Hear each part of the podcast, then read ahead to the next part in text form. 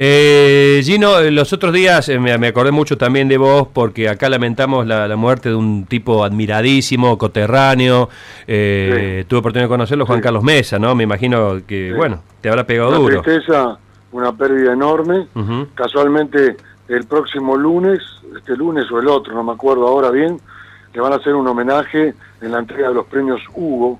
Lo que pasa es que a raíz de que yo estoy filmando, y voy a filmar ese día, ¿no? Eh, la hacen acá en el CCK, donde se va a entregar los premios Hugo, pero van a hacer un homenaje a Mesa de Noticias y al Gordo. Y bueno, lamentablemente yo no voy a poder estar, pero el Gordo, un tipo al que le debo todo, como actor cómico, como todo, porque yo debuté como actor en La Tuerca y él me escribió mi primer sketch que era La Pampa Rosa, Argentino hasta la muerte, y después Mesa de Noticias, un montón de cosas con con Juan hicimos muchas cosas con el gordo y bueno, una, una pérdida eh, impresionante porque se ha ido uno de los mejores autores que ha tenido la Argentina. Eh, lo de Argentino hasta la muerte, me hiciste acordar, eso era una especie de parodia de Rimoldi Fraga. Totalmente. Y eso lo, inventó eh, el Chichoto, como yo le decía en Mesa de Noticias, el gordo Mesa. Ah, Fue él el creador de ese gaucho mazorquero italiano con Argentina hasta la muerte, con la parodia, y después fuimos agregando, y después grabamos discos, hemos ido a hacer shows ahí en Córdoba y en toda la República Argentina. Y, realmente la creatividad del gordo, que también siempre nos ha dado libertad a nosotros como para meter o decir cosas sobre los personajes. Y bueno, eso ha sido un poco, por eso estás hablando de, de una persona maravillosa, primero como ser humano, como persona, y después un autor creador increíble. Qué, qué, lindo escuchar decir esto por la cantidad de cosas. Yo eh, pienso cuando veía esos programas este, que, que por ahí eh, uno que se acostumbró a la, metodología de, del negro Olmedo, por ejemplo, que fluía, que explotaba, pero vos estás hablando de un tremendo guionista como era el Gordo Mesa, que la frase. Que le escribió un gran programa al negro Olmedo también. Claro, es, exacto, es verdad. O sea, el Gordo le escribió al negro. Así que estamos hablando de de gente grosa. Muy grosa. Tanto el negro como el, como el gordo. Estamos hablando de tipos que, además de ser eh, artísticamente maravillosos, para mí, ¿no? Que los conocí, los quise, todo, de personas eh, como seres humanos, ¿no? Fenómenos, ¿no? Y, y la frase, ¿y el foderone de la tzatzitza surge de qué, de qué cabeza? ¿O es tuyo eso? No, Foderone surge de Gianni Lunadei. Sí. No de, del gordo no, y de la salchicha es mía. Y el gordo, el gordo siempre nos dio tanta libertad que el gordo, cuando había algo tan piola, pum, lo compraba. Ya en el día del otro, al otro día, porque nosotros grabamos en el día lo que salía a la noche. Y, el, y el gordo ya al otro día se acabó Gino, se acabó todo, era Gino Foderone, y después le agregamos de la salchicha al año siguiente. Entonces, ya de por sí quedó Foderone y después le agregamos de la salchicha. Y el gordo inmediatamente ponía y ahí quedaba San Peperón, todo.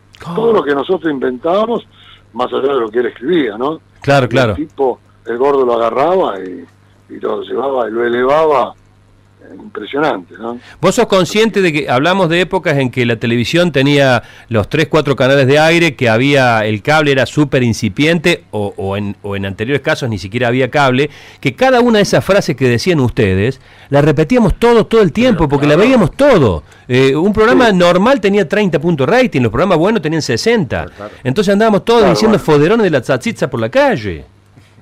Lo que pasa es que, bueno, todo ha, todo ha cambiado, ¿viste? O sea, yo creo que la mejor época de la televisión, que fue cuando yo arranqué como cantante y después también eh, como, como mm, actor en La Tuerca, ¿no? Yo creo que el 60 y 70 ha sido eh, la mejor televisión de América Latina, superior a Brasil, Uruguay, a, a Brasil, eh, Venezuela, México, que en habla hispana sigue todavía siendo súper poderosa, pero más allá del poder que tenían, nosotros hacíamos muchísimos espectáculos extraordinarios, y después, bueno, se siguió en el 70, en el 80 y pico, que es la época de MC Noticias, después tuvo un bajón, después levantó un poco en el 90, y bueno, ahora estamos tratando de ver si levantamos de vuelta. Pero bueno, son épocas distintas porque ya también tenés al cable, hay mucho, muchas personas que que de pronto no ven, aunque siempre la televisión abierta sigue siendo importante para la mayoría de la gente, porque la gente ve la televisión abierta por distintas razones, pero bueno, el cable te saca muchísimo muchísimo público, ¿no? Sí, y, aporta otros espacios, qué sé yo. Eh, eh sí, aporta otras cosas, películas, series, deporte. Sí, bueno, el deporte, por supuesto, ¿no? Eh, Gino, eh, además de la que estamos recordando, ¿qué, otra, ¿qué otras tuviste? ¿Qué otras frases antológicas? Asesina. No, bueno, la de Mesa Noticias, la de el potrillito latino, el potrillito latino en, ¿cómo se llama? En Brigada Cola, en Amándote, eh, Pablo Francesco Pierroni, un cuerpo latino ardente de amores. Ah, cuando, cuando fuimos a Estados Unidos, todos los cubanos, mexicanos, todos, todos decían, oh, Pierroni, el cuerpo latino ardiente de amores. Esas cosas, ¿viste? ¿Y el asesino? La pampa, la pampa grosa en la tuerca, con la pampa grosa. hasta la muerte. ¿Qué sé yo?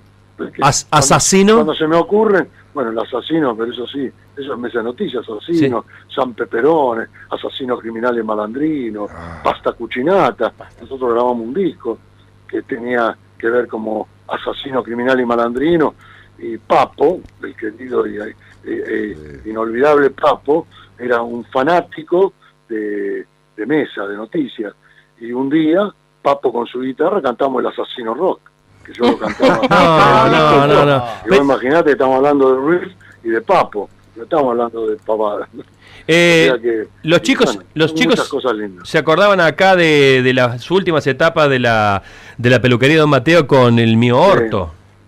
Bueno, del mío Horto, ahí tenés. Eso también fueron, eh, bueno, cuando eh, un día yo entraba, hasta que un día se me ocurrió y, Gerardo dijo, ok, eh, arribato el pelo Gigi, cantautor del Italí, y después le empecé a poner la Fiore del Orto, bueno, la Fiore del Orto lo que más quedó, ¿no?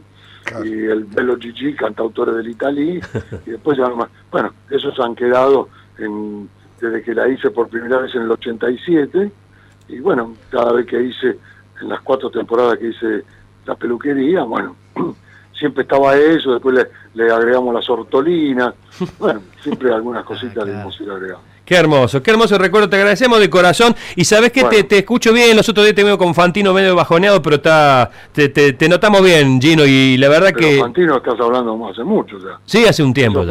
sí, porque era... Yo había perdido a mi hermanito. Sí, me acuerdo, me acuerdo y no...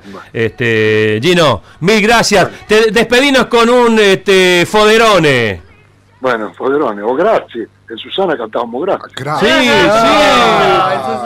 Gracias, Gino. Dale, chao. Un abrazo grande. Gino Reni con nosotros. Gracias, Gino Reni. Poderone de la Chachizza.